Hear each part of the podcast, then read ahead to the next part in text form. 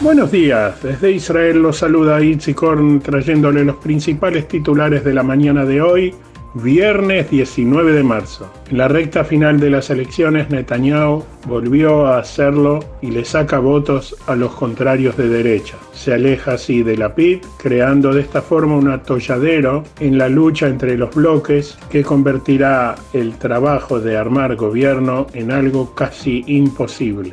Según las últimas encuestas realizadas ayer, el Likud obtendría 30 mandatos, Yeshatit 19, Yemina 10, Tikvah Hadashah 8, la lista árabe unificada 8, Shas 8, Lieberman 8, Yaduta Torah 6, Abodá 6, el sionismo religioso 5, Cajol Labán 4, Meretz 4 y Raam 4. Con estos resultados nuevamente Yemina y Raam decidirán la formación del nuevo gobierno. Continúan las duras cruces entre los políticos a cargo del Ministerio de Salud y la Suprema Corte de Justicia por la decisión de esta de levantar las restricciones de ingreso de israelíes al país por el aeropuerto Ben Gurion. El gabinete aprobó aumentar el número de participantes en eventos culturales, deportivos, casamientos, sinagogas y restaurantes debido a la baja en el número de enfermos graves, que al día de hoy se encuentra en 578, y también a la baja en el número de contagios, que ayer fue de 1496.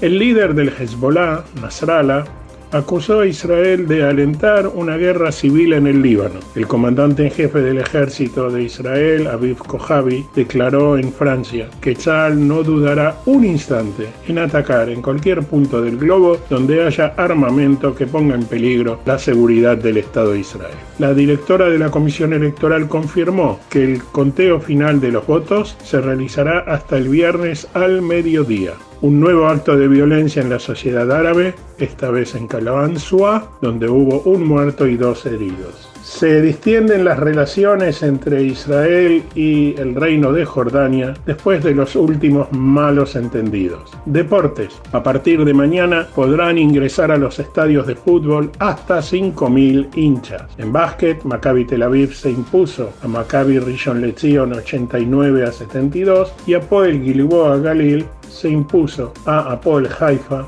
96 a 79. Con estos resultados, Maccabi Tel Aviv sigue liderando la tabla de posiciones del campeonato de la primera división. El tiempo seguirán las temperaturas agradables durante todo el fin de semana. Desde Sderot y deseándoles a todos Shabbat Shalom y un excelente fin de semana, informó en exclusiva para Radio High Itzikorn.